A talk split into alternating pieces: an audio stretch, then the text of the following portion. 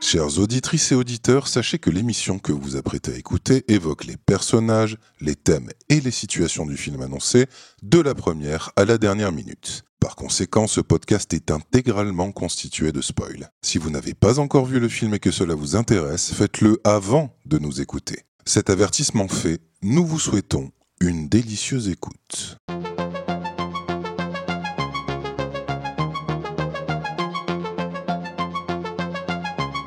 Salut tout le monde et bienvenue dans ce film est trop petit pour nous deux, aujourd'hui consacré à Whiplash de Damien Chazelle, sorti en 2014. On va en parler en long, en large et de traviole pendant un peu plus d'une heure, parce qu'une chose est sûre, ce film est trop petit pour nous deux. Est-ce que t'es un fonceur Ou est-ce que t'es un traînard? Où vas-tu suivre mon tempo, bordel de merde?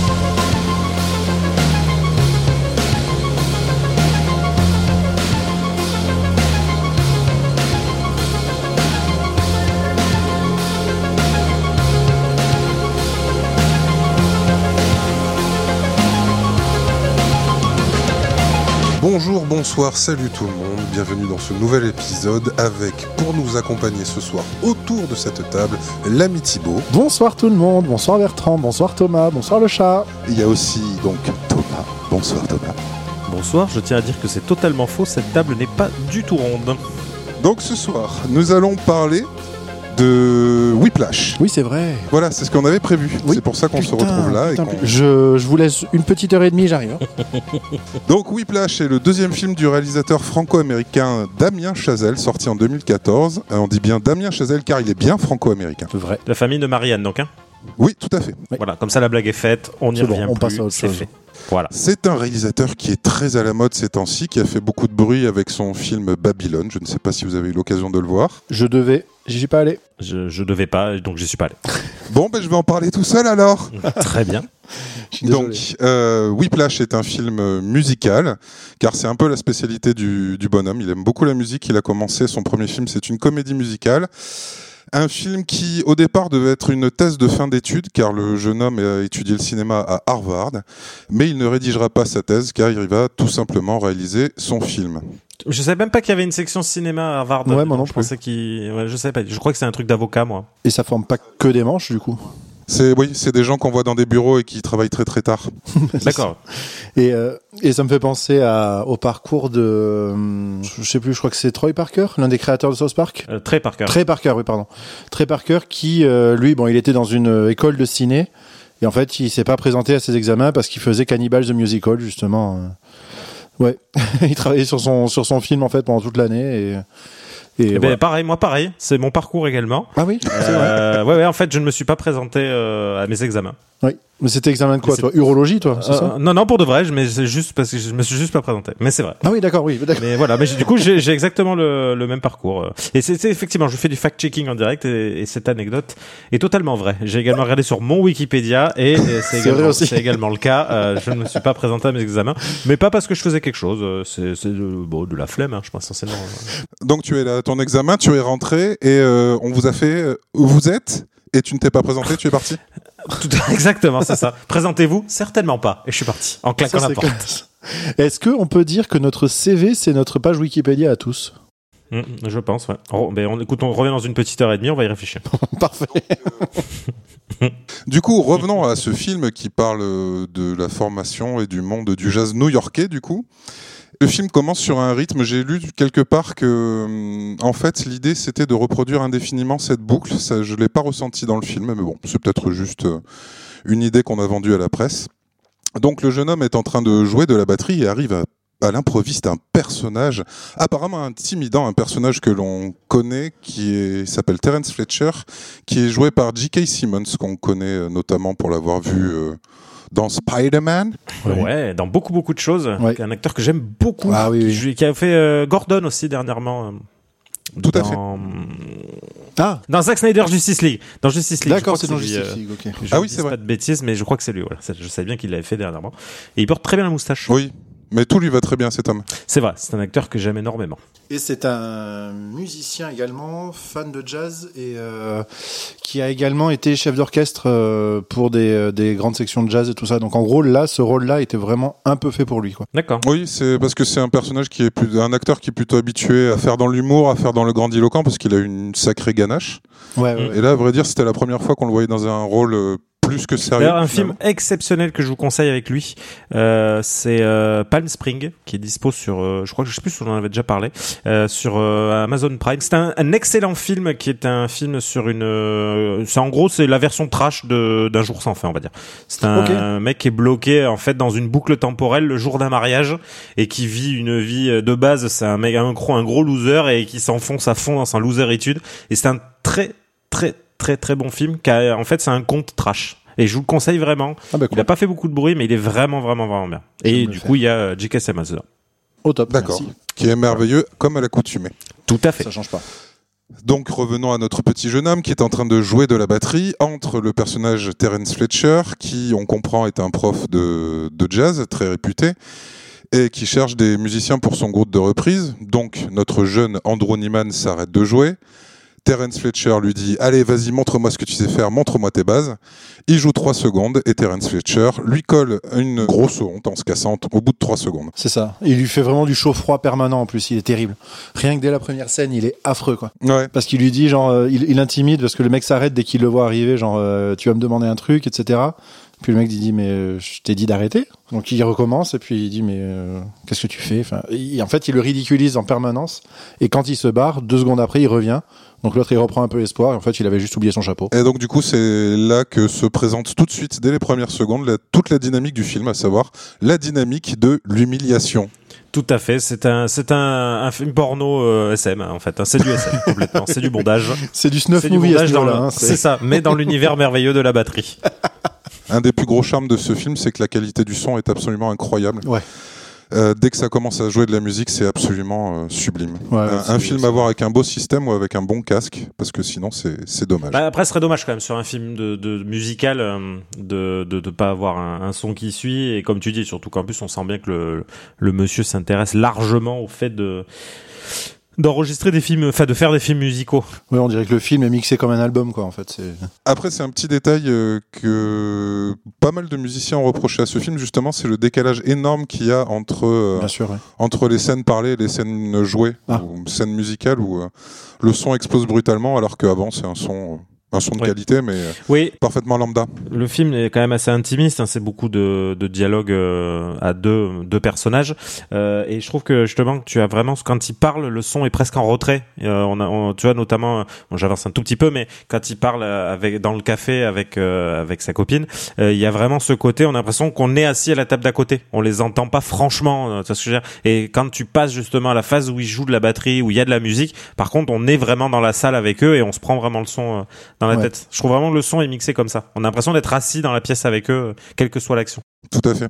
Et c'est un peu la dichotomie du film, c'est d'avoir ce, ce truc musical et toutes les scènes de dialogue et, et surtout cette scène dont tu parlais, euh, Thomas, où, euh, où le personnage principal euh, drague, euh, drague sa future copine. On se retrouve plutôt dans des dialogues à la, à la Fincher avec des chants contre chants, un fond, un fond très lambda, une image très très nette.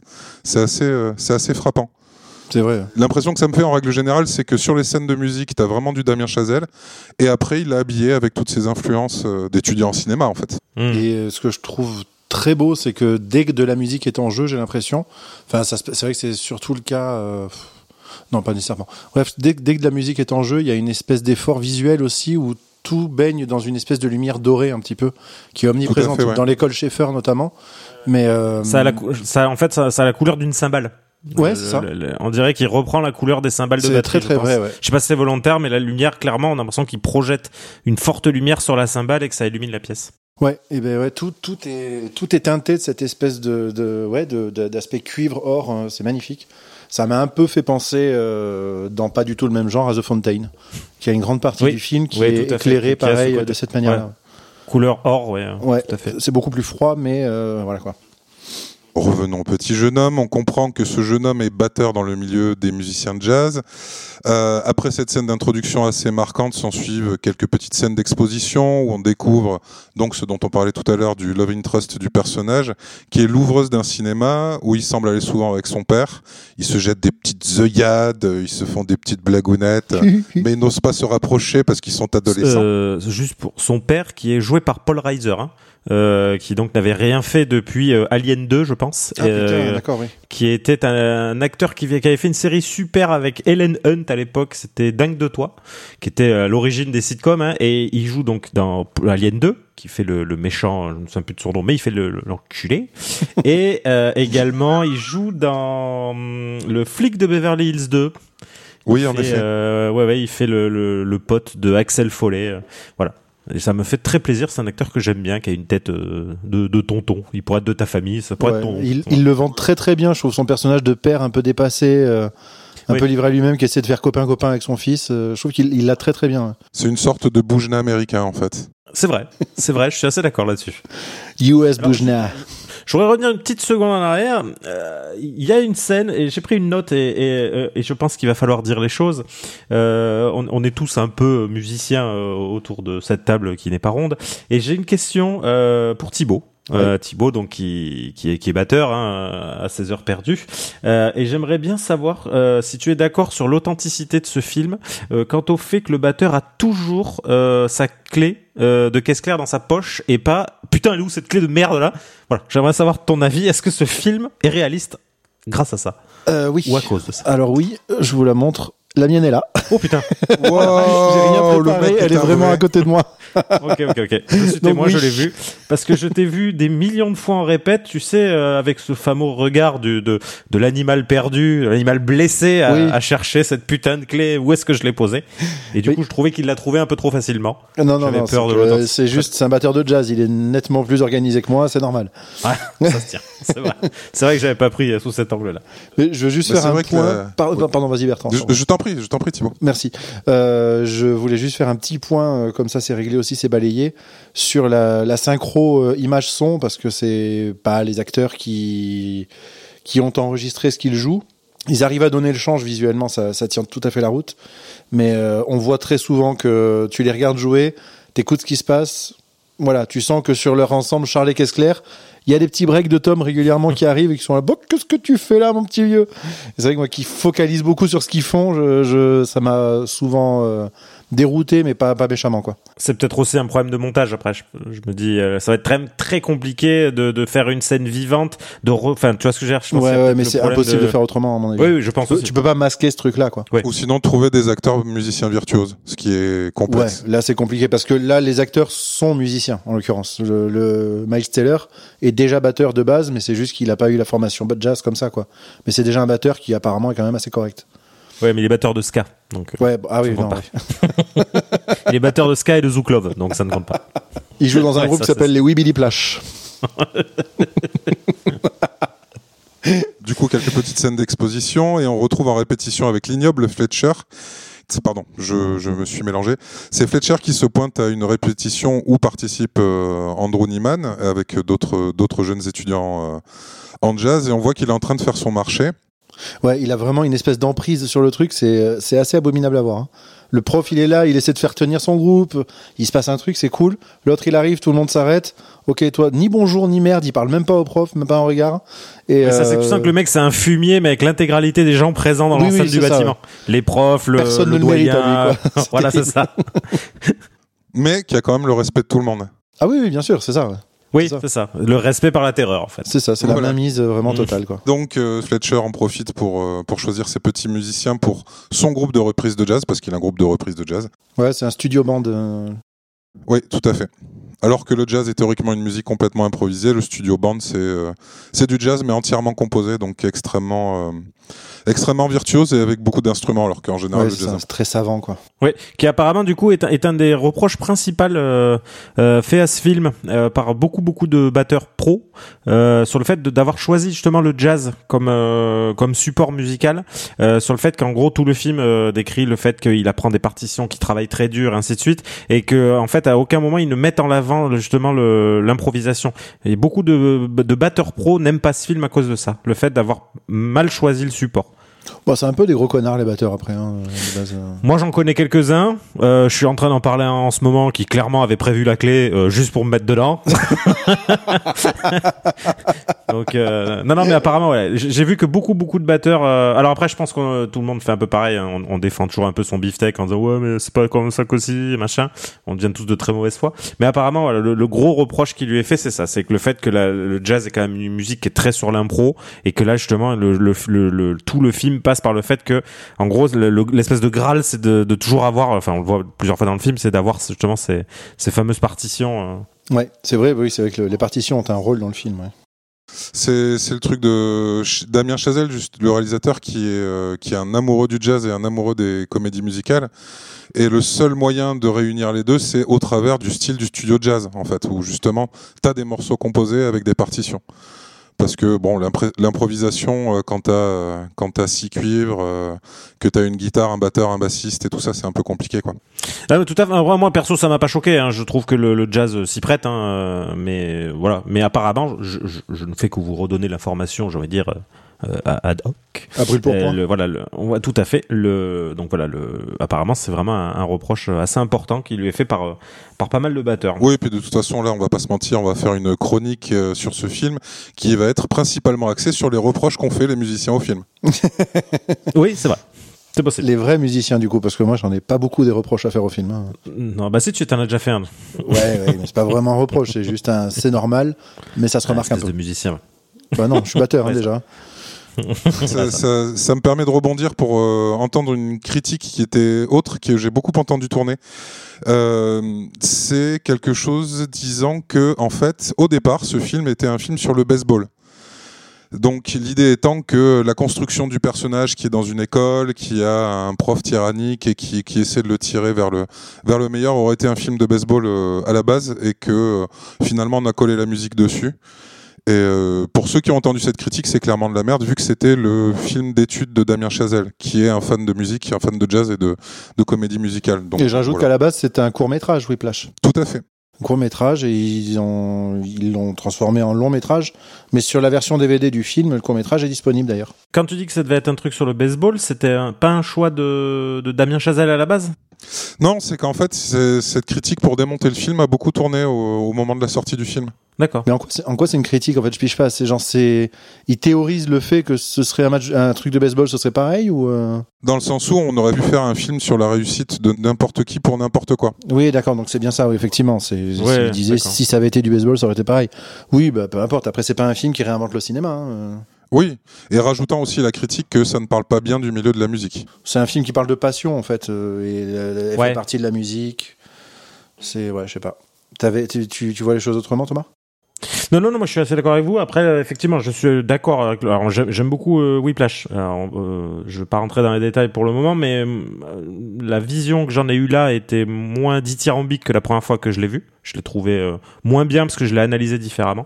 Euh, et effectivement, après, je suis assez d'accord avec le fait que ce genre de scénario, euh, effectivement, si tu le transposes dans un autre univers, ce soit de la cuisine, tu vois, des, milieux difficiles, donc euh, ce genre de choses, je pense que le film fonctionnerait exactement de la même façon. Effectivement, la- en fait, pour moi, la musique fait partie de l'ensemble, mais mais le scénario fonctionnerait euh, tout à fait, je trouve, avec un, un autre euh, avec un autre support que la, la musique. Même si pour le coup c'est important, mais tu verrais un mec euh, en train de couper des carottes jusqu'à s'en faire pisser le sang, en soi la scène elle aurait elle serait à peu près pareille. Oui, c'est vrai. Du coup, cette réussite Voilà. lui donne des ailes, et il va voir sa petite ouvreuse de cinéma et l'invite à manger parce qu'il se sent surpuissant. L'ouvreuse qui est jouée par euh, Mélissa Benoît, qui a interprété Supergirl dans la série euh, Supergirl CW, ouais tout à fait. J'aime donner toujours des demi-infos pour qu'ils font lever un sourcil et qu'ils finissent par ah ouais voilà. Oh, Je vais rebondir de façon nulle sur ce que tu as dit. Je l'ai trouvée extrêmement mignonne dans ce film. Extrêmement jolie. ah ouais, grave. Oui, elle est, elle est, elle est très fraîche comme jeune fille. Ouais. Tout à fait. Même dans, dans Supergirl, la série est pas dingue, mais, mais elle, elle est agréable à suivre. En fait, il y a un côté presque à la Lee McBeal. J'ai rien vu de Supergirl, mais ouais, ouais. Mais, euh, en fait, la série a été tournée un peu justement. euh, ça fait penser à Lee McBeal puisque le, le- la patronne du de journal dans lequel elle travaille, c'est euh, Calissa Flockhart, celle qui faisait Ali McBeal dans la série. Et là, je trouve que l'ambiance Supergirl est un peu dans cet esprit-là. C'est une, c'est pas la meilleure série, mais c'est pas, voilà, c'est pas désagréable non plus. D'accord. Voilà. Juste, je voulais dire qu'on avait parlé de cette fameuse scène, Bertrand. Oui, mais on y vient. Ah, ok, d'accord. On y vient. Alors je Parce qu'une fois que le petit Andrew euh, est sélectionné et qu'il a, qu'il a invité sa petite copine, là va commencer le, le, la- le grand massacre de Fletcher. Donc Andrew se pointe à la répétition où on l'a invité, où on l'a invité à venir. Et en fait, il arrive des heures et des heures beaucoup trop tôt, ce qui est déjà une première insulte. Parce que Fletcher lui avait demandé d'être là à cette heure-là sans être en retard. Voilà, tout à fait. Et Donc il s'est même pointé un peu en avance et en fait ils arrivent deux heures après ou trois heures après, je crois. tout le monde entre, tout le monde s'installe, Fletcher arrive et là tout le monde se met au garde à vous. Mm. Et là commence la répétition euh, avec j'ai noté quelques petites expressions où Fletcher s'énerve sur tout le monde, où il parle de se mouiller la chatte, il parle de puceau, il Oui. parle de garde à vous. Oui. Et c'est marrant parce qu'on en a discuté avec Thomas, on a eu Ouais. tous les deux le même ressenti à la revoyure. Exactement, la, ouais, ouais, la, la même. euh, ça- voilà, on- sans se concerter, on a vraiment eu cette chose. Est-ce qu'est-ce que tu as tiré de cette scène, euh, Thibaut? Et de ce vocabulaire fleuri. Euh, Oui, bah c'est que je, enfin, je sais pas, à part, euh, à part dire que c'est vraiment présenté comme une merde humaine, le mec? Mais il y a, y a pas quelque chose euh, visuellement dans, dans voilà dans sa façon de jouer, dans sa façon d'être. Il y a pas une. Ça t'a pas rappelé quelque chose Et tout, je trouve qu'il y a beaucoup de détails qui rappellent. Ah oui, oui, chose. un, un- oui, oui, un, euh, genre euh, Full Metal Jacket. Exactement. Et moi, ça m'a, mais ça m'a sauté aux yeux. Quand je- pour te dire, dans, dans- J'ai jamais vu un tas de merde aussi haut. Oui, ben Voilà, voilà. c'est ça. Mais tu vois, quand il gueule sur le gars, c'est ce que je disais à Bertrand, ce que j'ai trouvé dingue, c'est dans la façon dont il lui parle, la façon, la façon dont c'est filmé, et même le mec, tu sais, il a un peu gros, il a un débar, un t-shirt blanc, c'est littéralement baleine. Et je trouve que toute cette scène, alors je sais pas si c'est volontaire ou pas, Probablement. mais pour moi, cette scène m'a vraiment sauté aux yeux. On a, on a sauté le détail. C'est juste qu'ils commencent à, à jouer. euh, Fletcher les arrête et dit euh, il y, a, il y a un cuivre qui joue faux. Il demande aux quatre cuivres de, de jouer. Et il y a le, le mec un peu rond euh, qui, qui transpire tout ce qu'il peut qui, qui joue. Et Fletcher lui dit qu'il joue faux.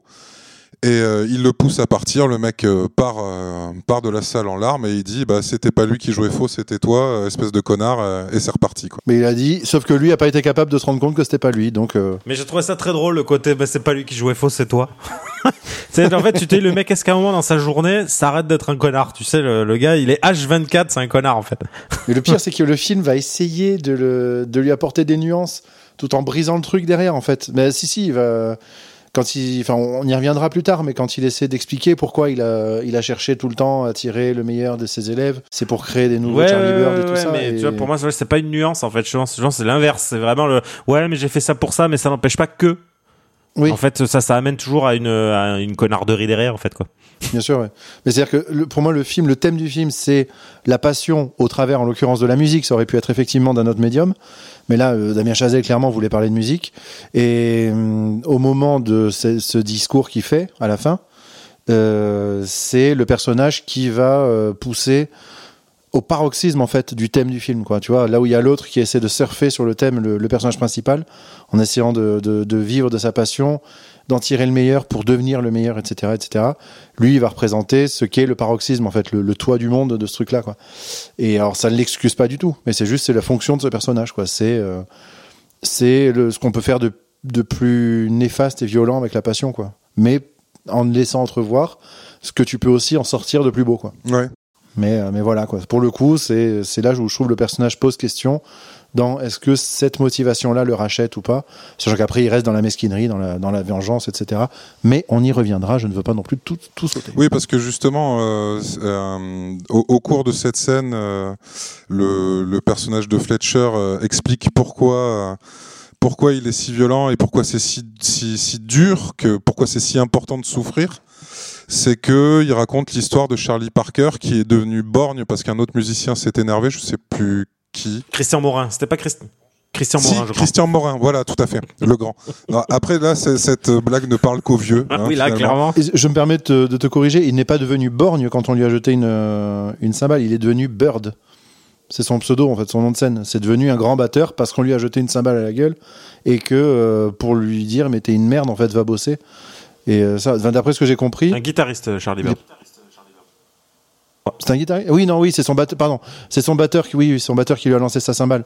Mais je crois pas qu'il soit devenu Born. Eh bien, je regarde. C'est pas ça qu'il dit. hein. euh, Il dit, il je est devenu Bird. qu'il dit, Il est devenu Bird, il me semble également, parce que je, je suis en, en phase de fact Bon, check. on est des, on est des grosses tanches. Ouais, on est des bon, grosses tanches, c'est Vous pas grave. comprendrez qu'on aime Ouais. bien le jazz, mais qu'on n'en écoute pas en fait. C'est Joe Jones. Oui, voilà, merci. Voilà, qui apparemment aurait donc lancé une cymbale euh, de son kit, donc lui était bien batteur. Et je trouve ça génial. Ouais. Pourquoi tu n'as jamais fait ça, Thibaut? Ça aurait pu être très très drôle. euh. Parce que moi, j'avais une cymbale aux ors et qu'il aurait vraiment pu y avoir des morts. Vu la taille des cymbales et vu la taille du Thibaut, ça peut être assez assassin. Ah ben là, dans le genre truc à compenser, on la ors, je pense qu'on peut en parler deux minutes. Cette fameuse cymbale aux ors, c'était une cymbale cassée, hein, qui qui avait des, euh, voilà. C'était une vieille ride qui était vraiment Voilà, en et en chou-fleur. fait, il avait pour habitude de manger des dinosaures. Oui. Et on avait retapé avec des, des autocollants de, de dinosaures. Ça devait vachement bien sonner. Ouais, c'est c'est comme si jetais une poêle sur un grillage, en fait. Ça sonnait exactement comme ça. ouais. Oui, voilà, c'est exactement ça. Ouais. C'était ce bruit-là, vraiment littéralement. C'était musicalement quelque chose de très intéressant. Ah bah après, tu on peut trouver de la musique partout. hein. Oui, c'est ça. Il y a une petite pause et euh, à ce moment-là, euh, Andrew prend la batterie. Là, Fletcher est absolument ignoble. Il en rajoute des caisses. Il euh, l'isole face au groupe qui se retrouve à écouter le batteur qui est censé mal jouer. Euh, avec un truc absolument euh, ignoble, c'est que Fletcher donne le tempo, Andrew commence à jouer et il lui dit c'est pas mon tempo, il l'arrête, il le fait reprendre, arrêter, reprendre, arrêter, reprendre. Alors que clairement, on va pas se mentir, les musiciens de ce niveau-là savent tenir un tempo, surtout les batteurs. Ouais, c'est ça. Fletcher l'amène à péter un plomb et lui faire reconnaître qu'il est, qu'il est vexé. Et là s'ensuit une scène d'entraînement genre manga. D'un côté c'est chouette, mais euh, je peux pas m'empêcher de penser à Team America avec la scène euh, We need a montage. Tout à fait la, la scène 13 années 80. Ça aurait été sympa de ces versions jazzy de Montage. Ça aurait pu être très cocasse. Mais je trouve la pense. scène quand même. euh, Enfin, après, j'adore les scènes de montage de manière générale, mais euh, mais je trouve ça là très efficace. euh. ouais, tout à fait. En fait, il joue jusqu'à se faire des ampoules, à éclater ses ampoules, à jouer en sang. euh. Voilà, ça m'amène à une autre question, Thibaut. Euh, alors moi je t'ai jamais vu euh, pisser le sang en jouant de la batterie euh, quand on était ensemble. Alors non, Voilà. ça a jamais été jusqu'à ce point-là, mais en... oui, pardon, vas-y, Voilà. excuse-moi. Mais est-ce que ça dénote euh, clairement d'un manque de motivation de ta part? Non, je pense que c'est juste un manque de talent et d'ambition, juste. Et ça et que tu as Pas, c'est pas, c'est pas la motivation, c'était l'ambition, je crois. Je voyais tellement où tu allais atterrir, espèce de salaud. Mais voilà, je, moi, je- moi, je, alors soit ça, ou alors effectivement tu as de la corne naturelle qui, qui t'empêche de, de saigner. Mais je suis très déçu. En tout cas, la motivation, je trouve, elle n'était pas, elle n'est pas là. Elle n'est pas là. clairement. Mais euh, non, non, non. euh, cela dit, j'ai euh, souvent joué sur des ampoules qui étaient précisément placées au mauvais endroit parce que c'était des ampoules que je devais à la batterie. D'accord. Oui, c'est absolument terrible hein, parce que du coup, tu tiens pas les objets les plus euh, immaculés qui soient puisque c'est les objets sur lesquels tu transpires avec tes mains. C'est, recouvert justement de tout ça et tu joues avec des ampoules qui se percent pendant que tu joues et ça va se frotter la, la, la chair, quoi, on va dire à vif en dessous, avec un truc qui est un petit peu corrosif de base puisque c'est pas, euh, voilà, c'est c'est un nid à transpi et tout ça, tout ça, quoi. Donc c'est un vrai petit plaisir ce, ces moments-là, quoi. Donc oui, je comprends le ça pour le coup. alors, je suis il m'est arrivé de saigner sur les sur les baguettes, pas à ce point-là évidemment, c'était euh, genre ça ouvrait un petit peu la peau parce que ça l'a séché et tout ça tout ça, donc ça m'arrivait de saigner vite fait. Mais euh, mais non, par contre ouais, j'ai souvent j'ai souvent joué sur des ampoules percées. C'est un c'est Ah, un là, enfer. pour le coup, c'est sa main qui est percée, clairement, parce que là, il pisse. Oui, J'aime beaucoup oui. surtout, c'était quand il met cette espèce de petit pansement de la mauvaise foi là, et qui repart, hein, ou clairement au bout de 2000 le truc il est recouvert de, de sang et il Ah dégueule ouais, non, le mais c'est bordel. ça. ouais. Et après, il en met, il en met un deuxième, un troisième, je crois. Il, il fait des surcouches. Mais putain, n'empêche cette sensation de mettre un pansement sur une Mm. ampoule et de retenir une baguette. Après, t'as l'impression, franchement, c'est ouf. T'as l'impression de revivre, quoi. C'est incroyable. Pendant une milliseconde. Ça, le, temps que le pansement se redécolle. Pendant, pendant jusqu'au premier break, en général. D'ailleurs, c'est euh, c'est un thème assez, assez cher à Damien Chazelle. Il y a beaucoup de critiques qui ont dit de lui que c'était un réalisateur du dolorisme, de la souffrance. Et c'est vrai que quand on prend ces films, on se rend compte que, à part Babylone, tout tourne autour de la souffrance. Toute la création ne peut être faite qu'à travers la souffrance. En fait, le problème, c'est que je n'ai Voilà. vu Donc- que First Man de lui euh, et euh, Whiplash. Ouais, non, moi de lui, j'ai vu que Whiplash en fait, parce que La La Land, je, je Ok. suis pas très fan de comédie musicale et je suis pas du tout fan que ce soit de de Ryan Gosling et d'Emma Roberts. Donc autant dire que là, pour le coup, le, non, c'est Euh, Emma Stone, pardon. Là, autant dire que le film euh, concrètement ne me fait pas rêver. Et First Man, je voulais le voir parce que voilà, mais c'est Ryan Gosling et j'ai du mal à, vraiment à regarder les films de Ryan Gosling. J'ai beaucoup de mal à m'intéresser à ce, cet acteur. Euh, Whiplash, c'est différent parce que déjà j'adore J.K. Rowling, j'adore Miles Taylor et puis ça me touche un peu plus personnellement parce que J.K. Simons? j'ai dit, j'ai Ouais, dit J.K. Rowling, c'est- extrêmement ouais, d'accord. Je, je Ouais, non, non, très fatigué. Mais j'ai- j'aime beaucoup J.K. Rowling aussi. Moi, j'adore euh, les homophobes. Alors, non, c'est faux, je crois. Ouais. Toi, les transsexuels, c'est un truc qui te débecte en fait. hein, globalement. Non, ça. non, mais donc, je, je- bien, bien, je bien. tout Moi, ça. je me désolidarise, hein, je faire l'annonce. donc non, voilà. Donc, je, je, je n'ai pas. J'ai voulu voir Whiplash, voilà, parce que j'aimais le film et le film, euh, j'aimais les acteurs et le film me touchait plus. Et Babylone, je voulais le voir pour le coup, mais je, je vais peu au, au cinéma parce que c'est affreusement cher et j'ai du mal à trouver le temps. Alors, je, je choisis vraiment très précisément ce que je vais à savoir l'intégralité des films du MCU. C'est à peu tout ce que je vais voir aussi.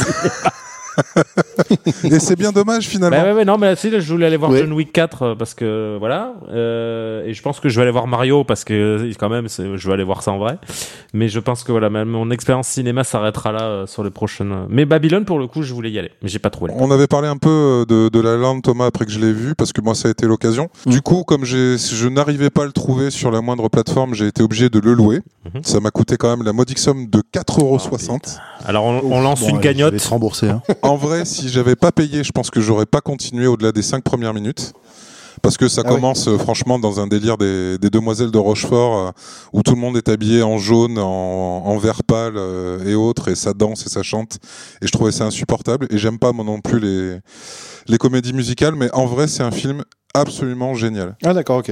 Donc ça vaut le coup de s'accrocher après les 5 premières minutes. Quoi. Moi je suis comme toi Thomas, j'aime pas Ryan Gosling mais l'impression qu'il me fait cet homme c'est qu'à chaque fois que je le vois je me dis j'aime pas Ryan Gosling et je termine en disant bon bah j'aime pas mais il était parfait. Ben, moi, c'est ça. Enfin, je suis sorti justement du côté je l'aime pas parce que à chaque fois que je le vois, au final, je me dis, bah, quand même, il est bon. Euh, ouais, mais moi en fait, j'ai vu euh, Blade Runner. Et alors là, pour le coup, je, je ne dis pas ça par méchanceté, ou autre, mais je trouve qu'en fait, euh, il a un jeu très plat. Et dans Blade Runner, justement, ça colle parce qu'en fait, il a, il joue rien justement. Il a, il a, il- l'objectif, c'est qu'il ait aucune émotion. Donc forcément, je trouve que là, ça lui correspond.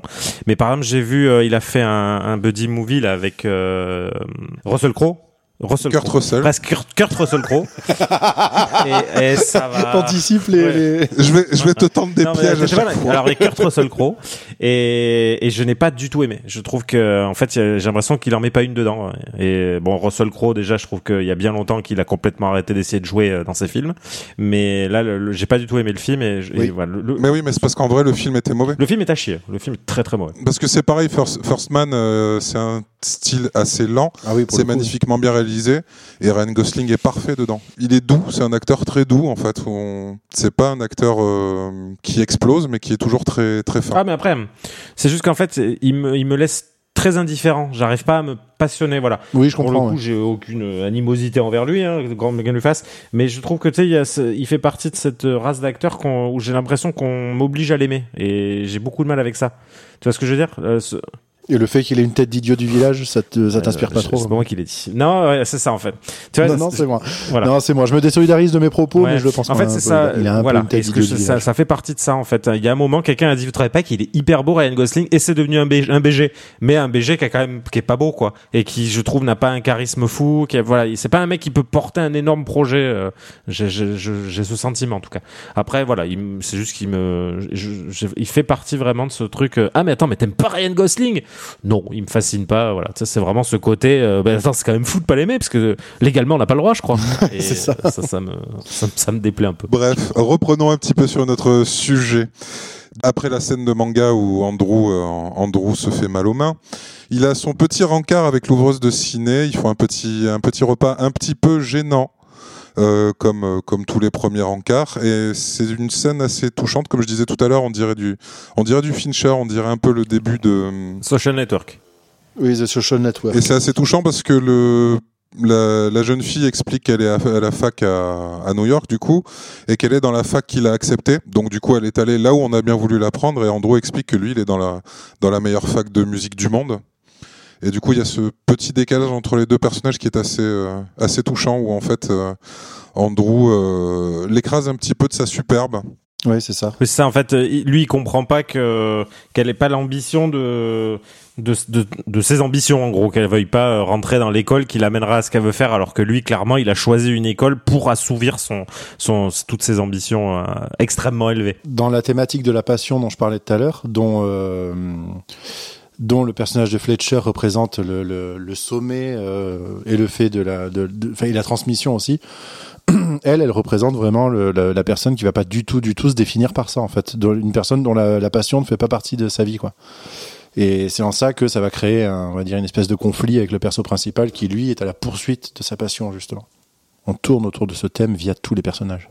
Après ce rencard, euh, commence, euh, commence le concert du, du groupe de reprise de, de Fletcher, que apparemment essaie d'être sélectionné par des jurys. J'ai pas très bien Euh, non, compris c'est des con- en gros, je crois que c'est des concours. Euh, en fait, c'est le meilleur groupe Ouais. et voilà, c'est juste que c'est des concours euh, régionaux, je pense, c'est un truc comme ça quoi. Ils, ils participent à des concours. Oui, des styles de concours d'excellence, je pense. Et pendant ce pendant ce concours-là, donc le batteur titulaire du groupe de Fletcher, qui n'est pas qui n'est pas Andrew, euh, va aux toilettes et confie à Andrew ses, ses partitions. Euh, Andrew la pose la pose sur un sur un fauteuil et il ne le fait pas exprès. Ses partitions disparaissent. Et là, du coup, le, le batteur titulaire commence à se taper une crise de une crise d'angoisse parce qu'il connaît pas son morceau par cœur. Et donc, du coup, Fletcher remplace le batteur titulaire par Andrew. Et là, Qui, lui, connaît par cœur. et lui, il connaît par cœur. Avec tout ce qu'il a taffé Voilà. en manga. Il connaît ça et il connaît du Bonnie Tyler Voilà. aussi, tu sais, pour le côté montage. C'est idéal, Bonnie Tyler. C'est ça. Ainsi que Youssoufer de Napalm Death. S'ensuit le, le concert où Andrew devient titulaire et c'est super cool, il est content, tout ça, tout ça. Dans d'autres films, on aurait pu instiller euh, le doute du mais est-ce qu'il a fait exprès de perdre les partitions? Est-ce qu'il est en train d'essayer de, de savonner la planche, j'ai envie de dire, pour prendre la place? Ouais. Mais non, clairement, le- le- la scène est vraie. Voilà. Et c'est vrai, il y a un vrai Voilà, mais la scène, est, je trouve qu'elle est vraiment expliquée en mode non, non, il les a posées, elles ont disparu. Clairement, il a pas fait exprès et il est juste opportuniste, Non, mais pas du tout, tout, euh, pas du tout mesquin ou, ou- voilà, Pas pas machiavélique, quoi. Ouais, c'est vrai que c'est c'est assez intéressant parce que euh, quelques scènes plus tard, en fait, tu vois que Andrew est prêt à tuer pour garder sa place, alors que là, finalement, il l'a obtenu euh, sans sans tricherie, Mmh, sans méchanceté, quoi. Ouais. Donc du coup, euh, c'est le début de son chemin vers le vers le grand cauchemar. Mais d'ailleurs, il y a un vrai truc euh, avec ça. Je sais pas en quoi, enfin, je sais pas comment classer cette disparition des partitions. Elle arrive un petit peu euh, out of the blue, quoi. Euh, C'est-à-dire qu'elles sont posées quelque part. Il prend une canette, euh, enfin, il les pose sur un banc. En face de ce banc, il y a un distributeur. Il pose les, trucs. Il va, enfin, il, se retourne pour euh, récupérer un truc dans le distributeur.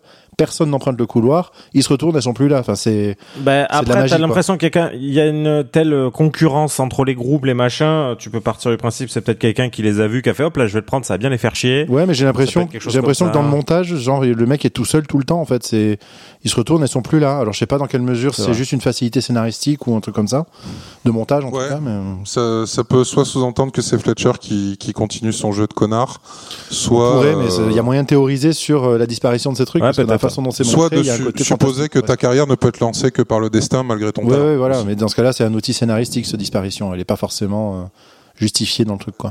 Après s'ensuit un repas de famille où euh, Andrew est avec son père et apparemment avec des avec des amis à son père, un repas assez euh, assez intéressant où euh, il lui essaye de placer régulièrement qu'il a la classe, que c'est un batteur euh, qui a la méga classe et euh, tout le monde s'en fout autour de la table. Apparemment, il y a le il y a le beauf du quartier. Je pense que Chazelle a dû a dû souffrir du footballeur euh, du footballeur star de, de, de son de son village parce que euh, le, la star autour de la table c'est le, le fils aîné des amis qui est footballeur et tout le monde le trouve merveilleux.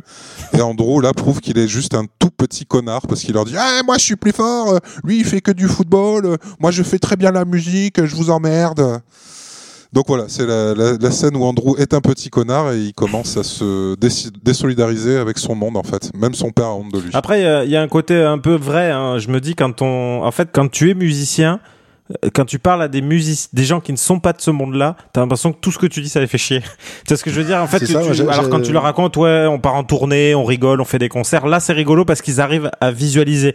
Mais visualiser le fait que tu vas kiffer, euh, te poser, faire une partition, euh, tu sais, trouver des temps, trouver des, des, des valeurs de notes, des choses comme ça. En fait, c'est tellement abstrait qu'effectivement, ils vont plutôt s'identifier à quelque chose qui, à un fouteux, par exemple. Je trouve que c'est pour ça qu'ils prennent, ils prennent vraiment l'écart entre les deux.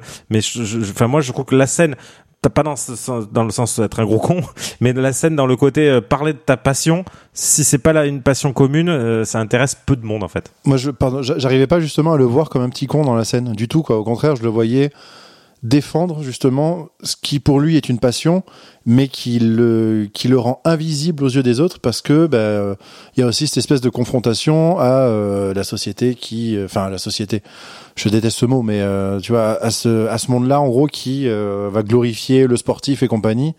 Et qui va chier sur l'artiste dans, tous les cas, tu vois, sauf si l'artiste il va lui produire un truc hyper concret, précis devant, les yeux, comme tu disais Thomas, quoi. C'est ce, se retrouver dans un truc que tu connais, tu vas avoir un concert, t'écoutes un album, si tu fais un truc comme ça, les gens vont comprendre. Si tu dois créer ce qui va mener à ce concert et à cet album, ça les emmerde, ça, ils comprennent pas, c'est pas leur monde, etc. Il s'est pas glorifié, euh, etc.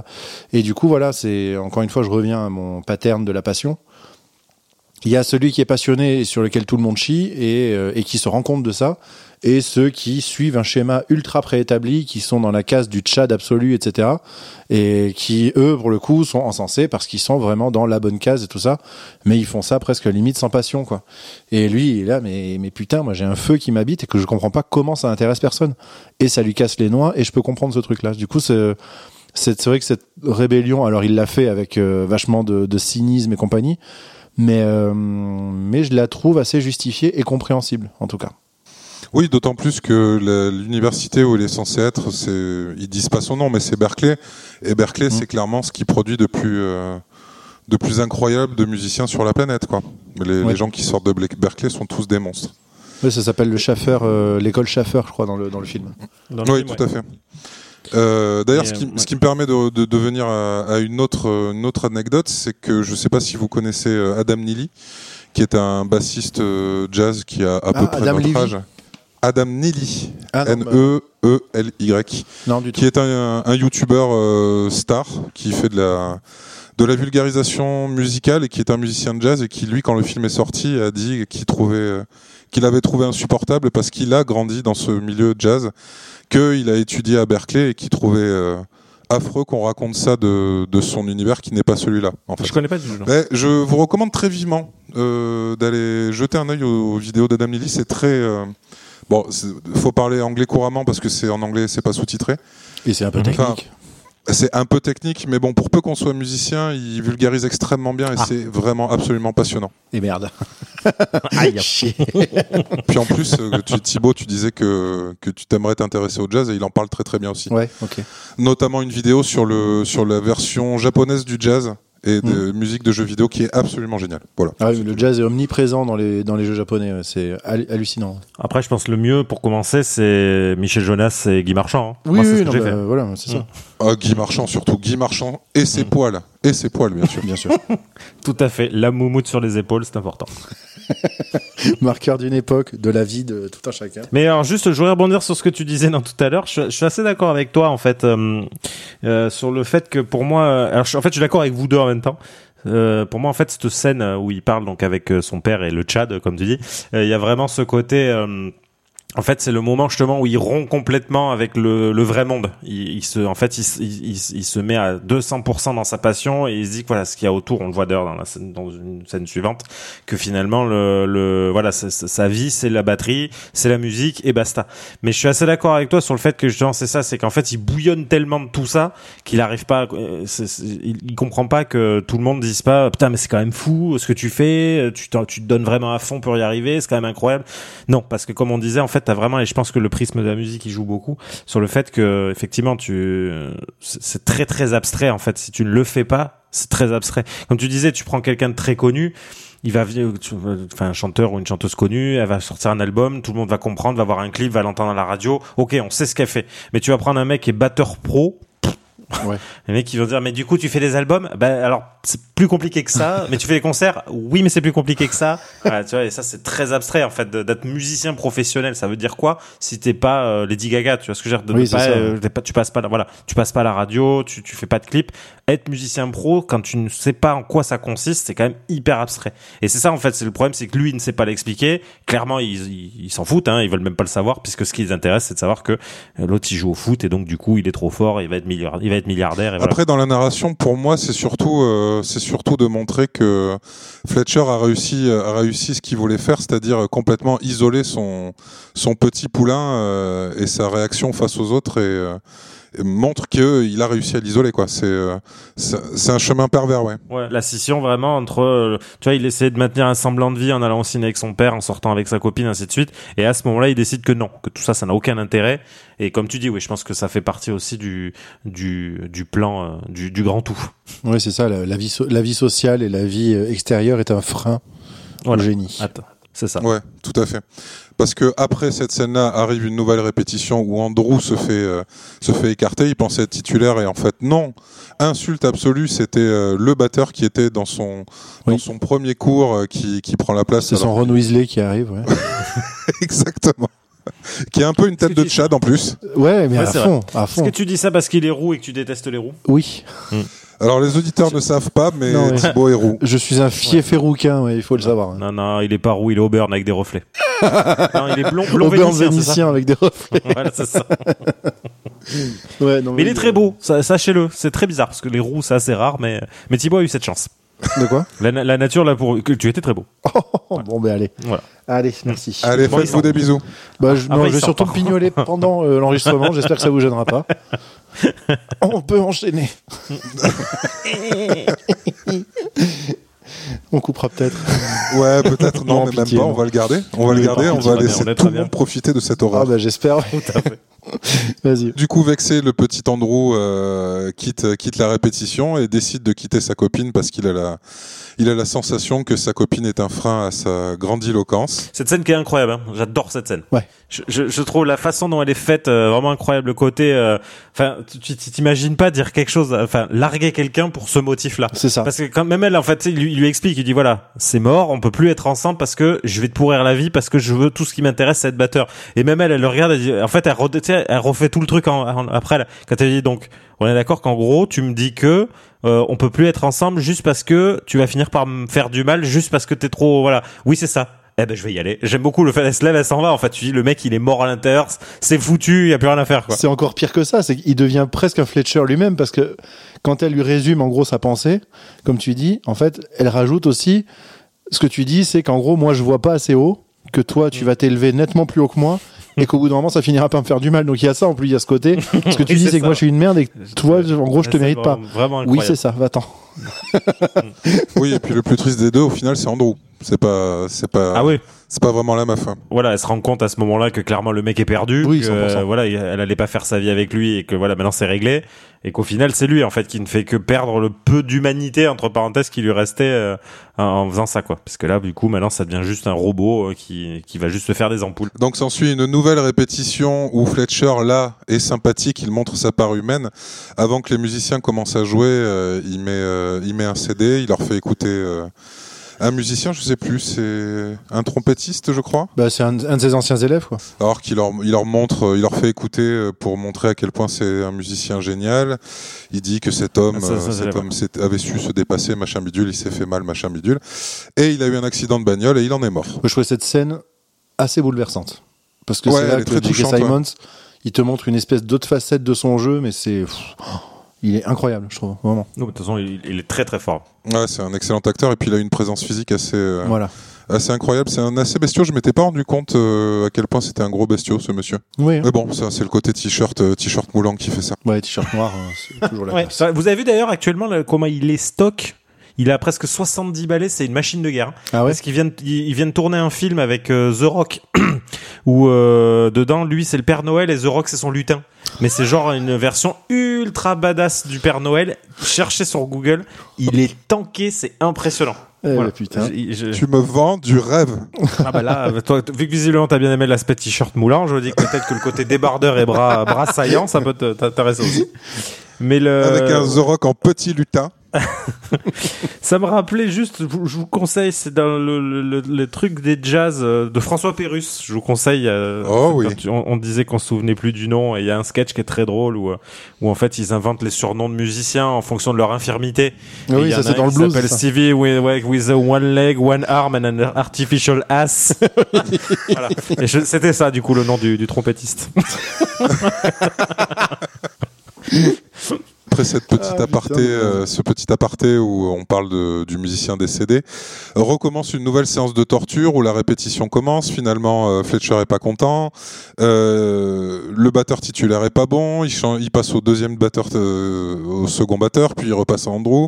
Il est fait jouer pendant des heures et des heures, encore une fois, avec l'orchestre qui les regarde pour, en gros, les, les faire jouer extrêmement vite, les épuiser, ce que, ce que je trouve un petit peu un petit peu ridicule quand on connaît Mhm. un peu le, la batterie, mais bon, C'est vrai. soit. Pour le coup, il, il les amène tellement loin qu'à un moment, il dit même aux autres, cassez-vous. Ouais, franchement, allez prendre une pause, vous en avez pour quelques heures. hein. Il commence à 21h et en gros, ils les font re-rentrer, il est genre 2h du matin. Oui, Un truc comme C'est ça. ça. Donc euh, tu te dis, et, et, enfin, pour avoir vu euh, des gens jouer de la batterie aussi longtemps à ce vitesse, bon, clairement la personne serait décédée.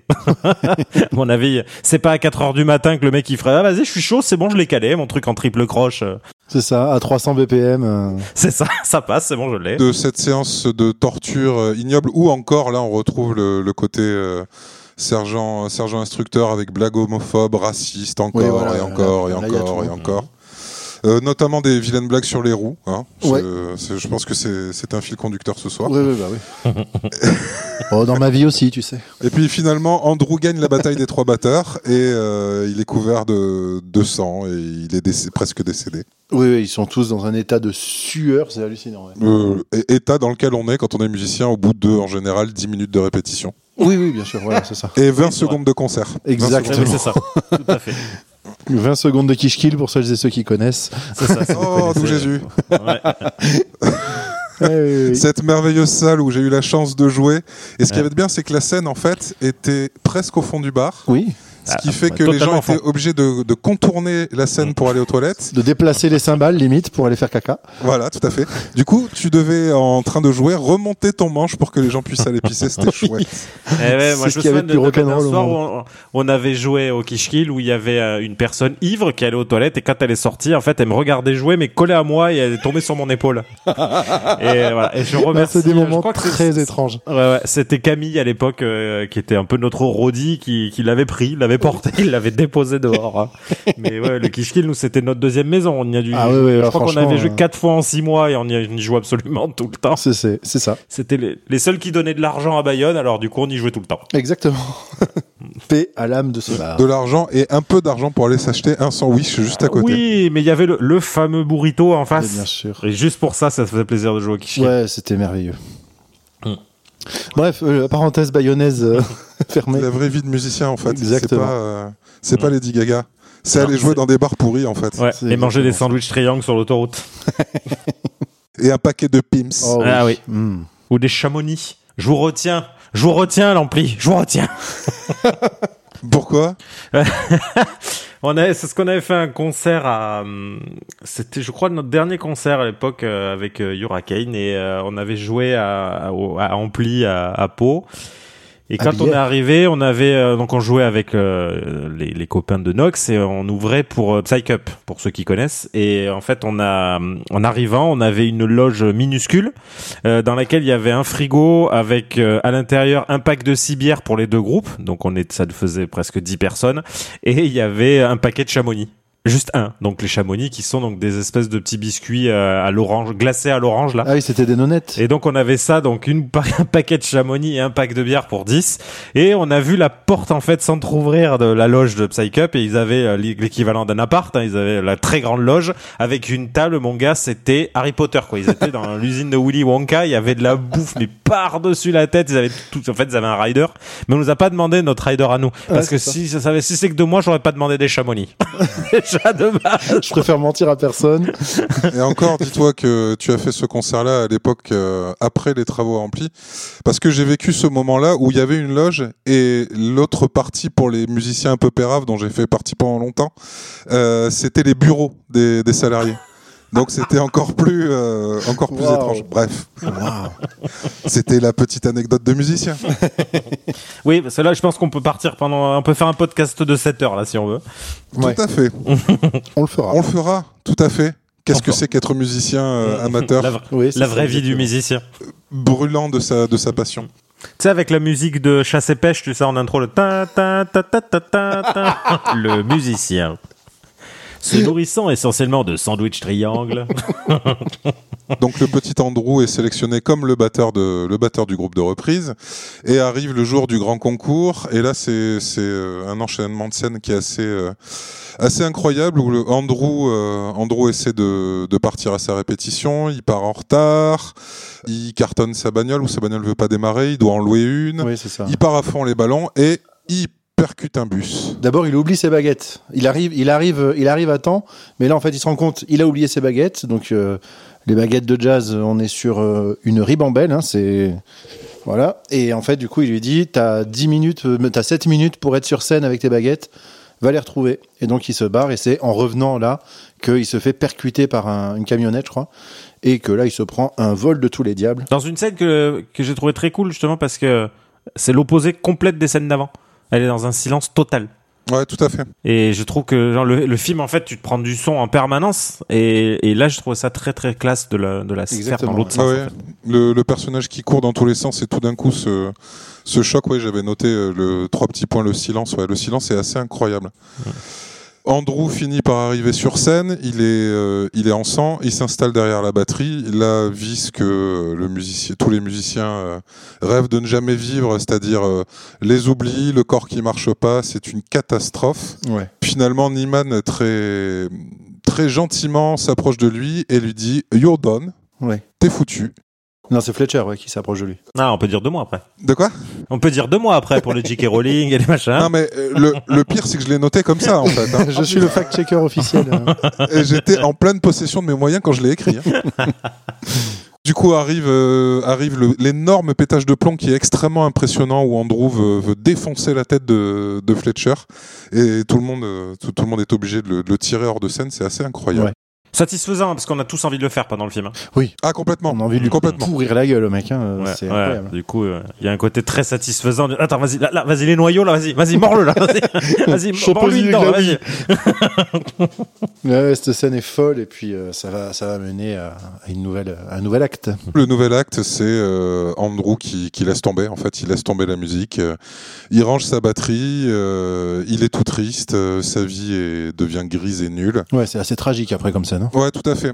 En suivant, on découvre euh, quelqu'un qui vient voir euh, Andrew et qui lui demande de, de porter plainte contre Fletcher. Ouais. Et là, en fait, on apprend que l'étudiant dont il parlait, Le disant trompettiste. le trompettiste incroyable qui est Oui. mort d'un accident, en fait, n'est pas mort d'un accident. Il s'est suicidé à Ouais. cause de Fletcher. Et Andrew choisit de ne pas porter plainte et euh, quitte complètement la musique, quoi. Mais non, en plus, il, il choisit de Et il porter porte plainte. plainte, non Oui, oui, porte il plainte, finit ouais. par le faire. Au début, il dit non, et après, il finit par le faire. Parce qu'après, il se fait virer à cause de ça. Non, il le fait pas. Mais si, parce qu'en plus, après, il y, a la, il y a la scène un petit peu avant, parce que c'est en deux temps. La première fois, il dit non, et après, je sais plus pourquoi, on revient dessus. Et en fait, il dit, bon, mais dites-moi ce que vous voulez que je dise. Et, et en fait, il, clairement, il se rend aux autorités, quoi. Il dit, enfin, Andrew dit euh, à la, la personne, à l'enquêtrice, en gros, ils lui disent, bon, mais il lui dit, dites-moi ce que vous voulez que je vous dise, et puis euh, je le ferai, quoi. Donc en fait, oui, oui, il, le- il le dénonce. Hein. Oh merde, j'ai dû aller pisser à ce moment-là. C'est possible. Ouais, parce Mais- que, ouais, moi, pour moi, ouais, t'as- Non, tu non, mets un oui, gros doute, ça. mais pour moi, il- pour moi, il le dénonce, ouais. Oui, c'est pour ça, et c'est Ah pour bon ça qu'à la fin, euh, Niemann, il est, euh, il est, c'est pour ça qu'il veut fuir le club au début, et qu'en fait il reste, euh, etc. C'est pour ça qu'il veut, enfin, il a pas envie de parler avec Fletcher, il se sent trop mal parce que il lui a pourri, enfin, il lui a, il l'a fait virer, quoi, en gros, tout simplement. Et à la fin, en fait, Oui. Fletcher, il a raison quand il dit, je sais que c'était toi, et c'est pour ça qu'il s'est vengé. Et c'est pour ça que Niemann, il, il tire une tronche de 8 km de long, parce que, euh, Ouais. il a, oh putain, je suis dans une merde noire, effectivement. Parce qu'après arrive la scène suivante justement où Andrew est tout gris et sa vie est, est toute nulle. Et il décide d'aller se balader. Tu comprends qu'il est plus ou moins claustré depuis un moment. Ouais. Il a essayé d'appeler sa copine qui lui a dit bah non, va chier. Soit son ex-copine qui Oui, j'ai j'ai un copain maintenant, donc laisse-moi. voilà. Et là d'ailleurs c'est assez frappant. euh, encore une fois le silence. Ouais. Et euh, quasiment un film. euh, on passe quasiment dans du film réaliste euh, avec un plan très long. Mm. Où euh, juste il est en, en plan fixe, il pose son téléphone et il reste planté sur son lit quelques quelques minutes. C'est assez euh, assez violent. Ouais, ouais, ouais. Et donc du coup, on suppose qu'il y a une petite ellipse temporelle. Euh, un soir, il décide de reprendre vie et d'aller se balader. Il s'achète une petite pizza et puis il passe devant un club de jazz.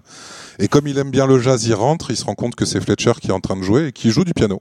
Ouais. On On savait pas jusqu'à présent qu'il était pianiste. Mm. C'est ça, exactement. Il joue magnifiquement bien. Andrew essaie de Oui. s'enfuir et puis finalement, paf, Fletcher l'attrape Oui, c'est ça. et il commence à discuter. Et Fletcher lui propose de, de jouer dans un groupe de pros qui fait, qui fait des concerts.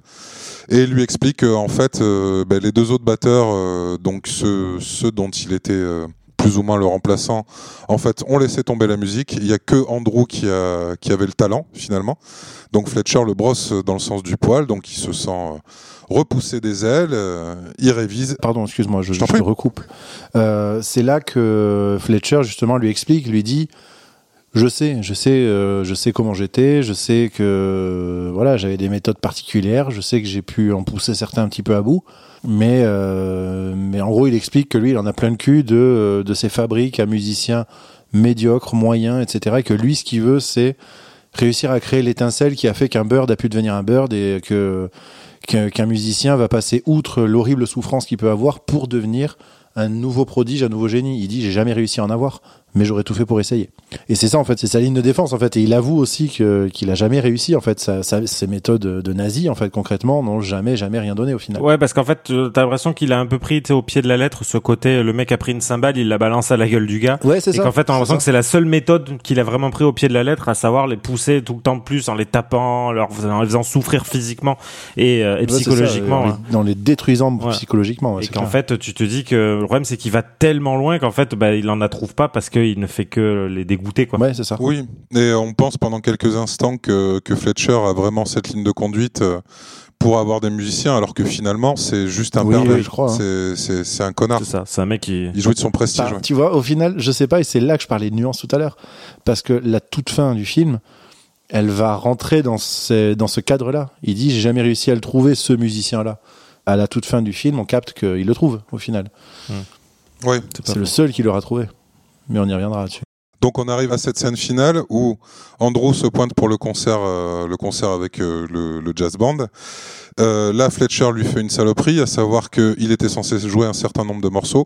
Le premier morceau qu'il lance, c'est un morceau qu'il ne connaît pas. C'est ça. Upswing, je crois. Ouais, peut-être, j'ai pas retenu. Je crois que c'est ça, ouais. On se rend compte que Fletcher est en train de se venger parce que il commence le morceau, il fait de la merde, tous les musiciens voient qu'il fait de la merde, Oui, parce qu'il a pas les partoches, il a jamais écouté ce morceau. euh, voilà. il le connaît pas.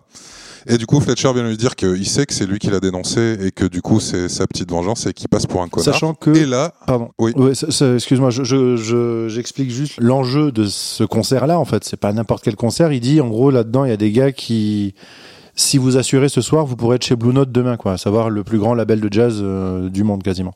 Donc euh, voilà, en gros, le- le- les gars, s'ils assurent à ce concert-là, ils ont leur carrière quasiment assurée derrière, quoi. En tant que musicien studio ou euh, musicien de live. euh, etc. Quoi. Donc c'est en gros c'est presque une espèce de concert de consécration si tu veux faire ta vie dans, dans le jazz. Quoi. Et là, du coup, le petit Andrew euh, était sur le point de, de quitter la scène et de se barrer. Puis, euh, puis son père lui dit euh, C'est bon, laisse tomber, c'est mort, ça, ça va te pourrir. Finalement, Andrew prend sur lui, remonte sur scène et euh, il lance un morceau alors que c'est pas ce que Fletcher voulait. Ça tourne magnifiquement bien. Là, on repart sur une scène musicale et Ouais, qui est folle, elle est folle. ouais, toute cette séquence de fin, moi, elle me fout en l'air. quoi. J'avais des frissons de dingue, ça ne s'est pas arrêté. C'est monumental, vraiment. C'est Ouais, c'est ce que j'allais dire. Comme Thomas, en fait, j'ai beaucoup aimé ce film à la première vision. Là, en le revoyant pour, euh, pour ce podcast, j'étais beaucoup moins convaincu. Et cette scène de fin m'a reconvaincu. Ouais. C'est- ça, en fait. sublime. Moi, je sais que j'attendais que ça de tout le film, quoi, en fait. J'en avais les larmes tellement c'était beau. Exactement, c'est pareil, hein, vraiment, ça, ça rend fou. Thomas, est-ce que cette scène, pareil, est-ce que est-ce qu'elle a eu le même impact dans ton revisionnage euh Ouais, ouais, ouais, la scène fonctionne euh, parce que effectivement, euh, pour moi justement, en fait, je la, reprends vraiment comme le moment où, euh, en gros, l'autre, si c'est depuis le début, ils étaient en confrontation euh, via la musique. En fait, lui, tout sa seule réponse à tout, c'était la musique vis-à-vis de lui, et lui, sa seule réponse, sa seule attaque, on va dire, c'était la violence, qu'elle soit physique ou. Ouais. Et en fait, c'est le moment du film où justement, il prend l'ascendant sur lui en lui montrant, mais tiens, tu vois, en fait, j'ai même pas besoin de te parler, je suis tellement bon que je, je te tue avec ma batterie, quoi. Et effectivement, cette scène, je l'ai trouvée vraiment, vraiment, vraiment dingue parce que, euh, enfin voilà, je trouve que le, le- c'est le moment où clairement il prend le, il prend le pas sur son ennemi entre parenthèses.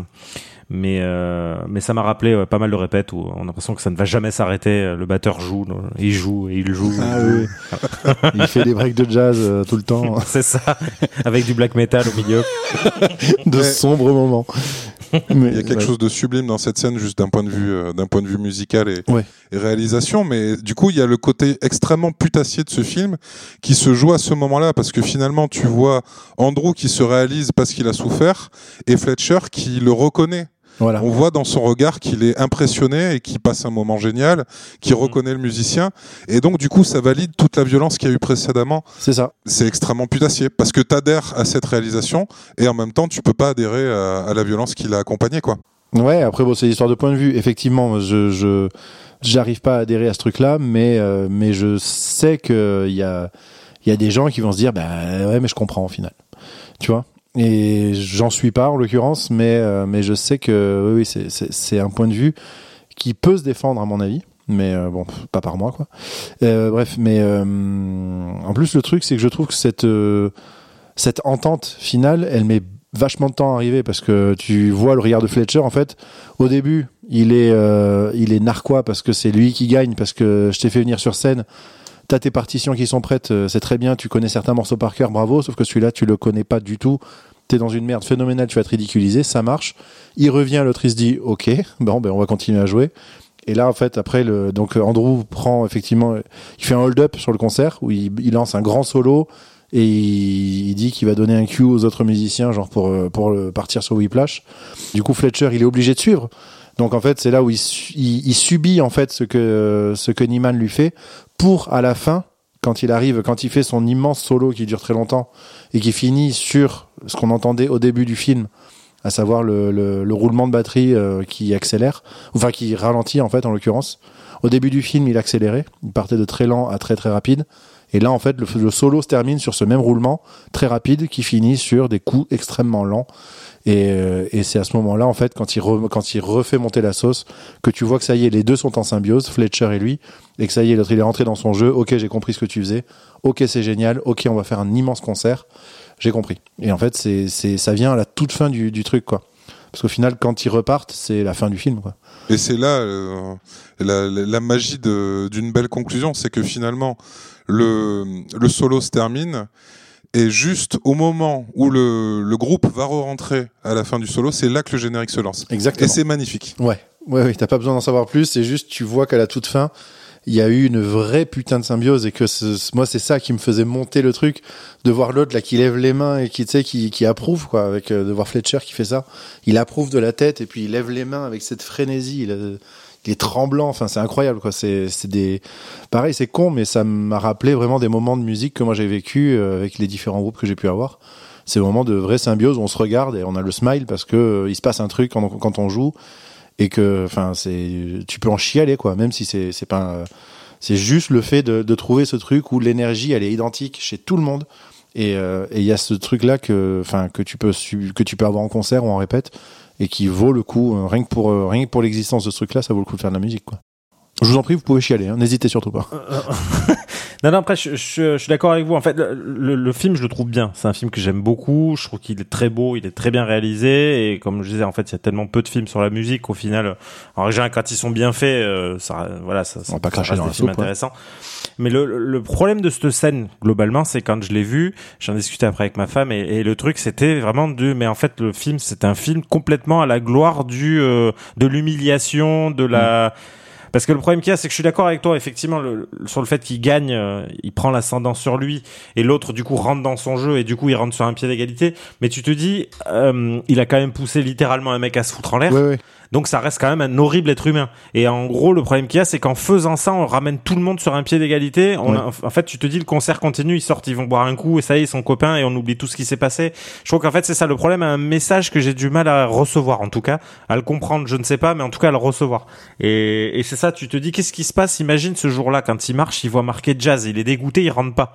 Donc le problème, c'est que ça veut dire qu'en fait, il ne retrouve pas euh, Fletcher, donc il continue sa vie. Et en fait, tu te dis, il va continuer à descendre dans le trou et finir par se flinguer aussi. Oui, Mais le, je trouve que le, le, le message global fonctionne pas. On le sait, en fait, c'est des milieux difficiles, hein, que ce soit la musique, la, la- comme on disait, la cuisine, où il y a beaucoup de milieux comme ça où pour y arriver, il faut t'en chier. et Voilà, si t'es si t'es pas motivé à 4000%, tu n'y arriveras pas.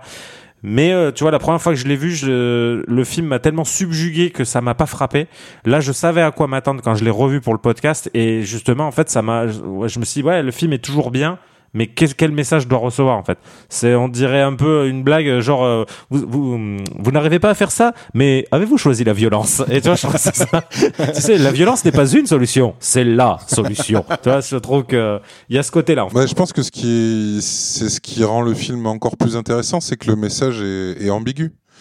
Il plaide ni pour l'un ni pour l'autre. Il, il dit que c'est possible de se réaliser dans cette violence-là, Ouais. mais tout en, tout en la montrant euh, comme quelque chose de dégueulasse. Et euh, le, le fait de rester, de, de conclure le film sur une scène suspendue comme euh, comme c'est le cas là, en fait, il te laisse supposer ce qui va suivre. Tu choisis ce que tu veux finalement. Peut-être que Andrew a terminé le concert, il a balancé ses cymbales sur Fletcher, euh, ou peut-être que peut-être qu'il a uriné dans le saxophone ou quelque chose comme ça. Putain, faudrait voir les scènes coupées. Ils sont sur les bonus du DVD aussi avec le, avec le court métrage. c'est ça. Mais c'est une section un peu cachée, celle-ci. Elle est pas, pas visible pour tout le monde. Faut aller chercher. Mais alors justement, le truc, c'est que hum, par rapport à ce que vous disiez, que je trouve très intéressant d'ailleurs, si on reprend le rapport à la passion, je trouve qu'en fait, ça reste, ce, ce- ça reste le fil rouge et euh, ça reste ce qui survit pendant le film parce que tu poses la question très justement de si c'était pas arrêté dans le, dans le jazz club, le film se serait arrêté avant parce qu'il a plus rien à raconter en gros. Le, le truc, c'est que Ah oui, non, non, non, je te parle, je parle pas d'un point de vue film, là, je Non, te non, parle non, d'un je point sais de bien, vue, je sais euh, bien, tu ouais. replaces, replacer dans le contexte. Tout hein. à fait, oui. Non, non, bien je, oui. disais ça pour remettre en exergue le, le- l'importance du thème, en fait. Enfin, en tout cas, ce que moi je vois comme le thème. hein. En général, je suis toujours à côté de la plaque pour ces choses-là, donc il n'y a pas de souci. Mais euh, si on, on- on reprend le thème de la passion dans le film, ça pouvait pas ne pas arriver, en fait. En gros, c'est, dans la façon dont le, dont le film est construit. Il a beau, euh, voilà, il a beau s'être enfermé, arrêter la pratique, tout ça. Clairement, comme tu le dis, le film est montré, enfin montre cette scène comme étant la suite d'une ellipse. Il y a du temps qui passe dans cette nouvelle vie euh, bah, qu'on peut voir comme morne et triste. Il y a du temps qui passe ici et fait. Il, il ressort dans la dans la vraie vie, dans la dans la nature et tout ça, la nature de la ville, hein, bien sûr. Et, et il tombe sur un jazz club. Le fait qu'il y rentre, c'est la survivance de euh, de cette passion première pour la musique, etc. Pas forcément sa pratique en l'occurrence, mais comme tu disais, l'écoute. Il aime le jazz et, et du coup, il a il a besoin Oui, d'y aller. ça. Dans la logique, je comprends qu'il y rentre. Oui, oui. Il commence à faire le deuil de cette vie qu'il aurait- Mhm. qu'il aurait, qu'il a rêvé, et qu'en fait, au final, tu dis bah tiens, je vais quand même aller jeter un œil, et en fait, au final, ce qu'on lui dit, c'est ce que disait Bertrand, ce qu'il lui dit, en fait, ça lui remet des étoiles dans les yeux, Oui, et il repart. En fait, il dit ok, c'est bon, je... le plus dur est passé, je suis reparti quoi. Ouais. Voilà, et du coup, à la, à la fin, donc cette, cette fameuse fin où c'est lui qui reprend les rênes du concert, c'est euh, pour moi, c'est justement la victoire de la passion et de la résilience presque sur la violence. C'est euh, mais et en même temps, ouais, c'est quand même effectivement, et c'est pour ça que c'est très intéressant, c'est que c'est très confus, c'est très flou, quoi, parce que cette résilience, il en aurait peut-être jamais fait preuve si on l'avait pas mis à l'épreuve avec la violence. Hmm. Mais j'aime à me dire que le film ne va pas forcément prôner la violence. Parce que quand tu, c'est vrai qu'en le revoyant aussi, mon, ma vision a changé, mais je l'ai trouvé tout aussi bien. Parce que, ouais, le Fletcher, que à la base, me- en le regardant une première fois, le charisme de, de l'acteur et tout ça, j'étais là, ouais, bah, c'est un connard, mais putain, quelle classe. Et en fait, non, c'est juste, c'est une horreur. Enfin, c'est, le pire être humain qui soit, ce mec. Et, et voilà, et le fait de voir l'autre qui arrive à le défier et à gagner, ça m'a fait plaisir. Et je trouve que le, le film bat son méchant au final, même si, tu vois, c'est, je vois plus, ouais, je sais pas si c'est de la rédemption à la fin, mais je vois plus ça comme le, le film bat son méchant quand même. Quoi. C'est un peu le truc de Chazelle. Hein. Mm. Tu, tu sens que c'est quelqu'un qui écrit ses histoires avec beaucoup de beaucoup de soin parce que tu n'as jamais de conclusion vraiment précise, vraiment certaine en fait. Oui, c'est ça. T'en fais ce que tu veux. Euh, dans La La Land, il arrive à faire euh, à faire une conclusion absolument magnifique. En gros, il fait une scène finale où en gros, il te montre ce que le ce que tu aurais aimé voir. Ah oui. Et quand tu le vois, tu te dis c'est magnifique et t'adhères complètement parce que c'est ce que tu attendrais, Mm. tout en sachant que ce qu'il est en train de te raconter, c'est ce Pas que tu n'auras pas. c'est pas la vérité, d'accord. C'est quelqu'un qui Mm. sait écrire quoi. Ben, ça, ça m'évoque également First Man. Tu spoil pas First Man par contre, parce que peut-être que je le verrai. Non, non, non, bien sûr, après, enfin- concept m'intéresse. Je peux pas spoiler euh, l'histoire avec un grand H en l'occurrence. Hein. Il est arrivé sur la lune ou pas? Non, allez, putain. Non, non, mais le truc c'est que le film justement te présente euh, Neil Armstrong comme euh, voilà un mec qui se dédie, mais ça pareil, c'est c'est un peu comme ça que que l'histoire le retient. Euh, un mec qui s'est dédié à fond au programme Apollo, au programme spatial et à tout ça. Et c'est le, le bon élève absolu, mais euh, à côté de ça, c'est pareil, c'est le bon élève qui s'est donné à fond dans cette histoire-là, en délaissant un peu les autres, euh, sa vie de famille, etc. Et voilà, et c'est, on est dans le même schéma, quoi, d'un mec qui ne se donne, on va dire, à 100% que dans un seul des aspects de sa vie, délaissant un peu les autres, et qui au final euh, marque l'histoire de l'humanité. Ah, donc ça veut dire qu'il est arrivé sur la Lune C'est ça, t'avais une spoiler, ça veut dire qu'il y arrive sur la Lune. J'ai pas dit ça, j'ai dit qu'il marquait l'histoire de l'humanité. Ah, mais, ouais, c'est bon, c'est bon. Ouais. Ah, ben oui, Apollo 13. Non, parce que euh, moi, moi, j'y suis jamais arrivé et j'ai pas marqué de l'humanité. Et bah, pourtant, j'ai jamais réussi. Alors, euh, je peux t'assurer que si. hein. Est-ce que quelqu'un sait si Lance Armstrong est arrivé sur la lune? Personne ne le sait. Lance Voilà. Armstrong, si, avec tout ce qu'il a pris comme dopage, je pense qu'il y est arrivé sur la Lune. sur la Lune, mais alors 100 fois même. Ouais. Ouais, ouais. À vélo. Et Louis Armstrong, il y est arrivé aussi? Oui, avec ses énormes joues. Bah oui, tu- Il a gonflé comme, tu sais, comme un hamster et puis il a fait pouf, et il s'est envolé. C'est la magie. en faisant. Après, je suis assez d'accord avec ce que tu disais tout à l'heure, Bertrand. Après, c'est ce que j'aime, euh, ce genre de film, j'aime appeler ça des tranches de vie. Ouais. Quand le film commence, le film est déjà commencé. C'est-à-dire que tu prends pas une histoire à son début. Oui, il arrive pas dans l'école en fait.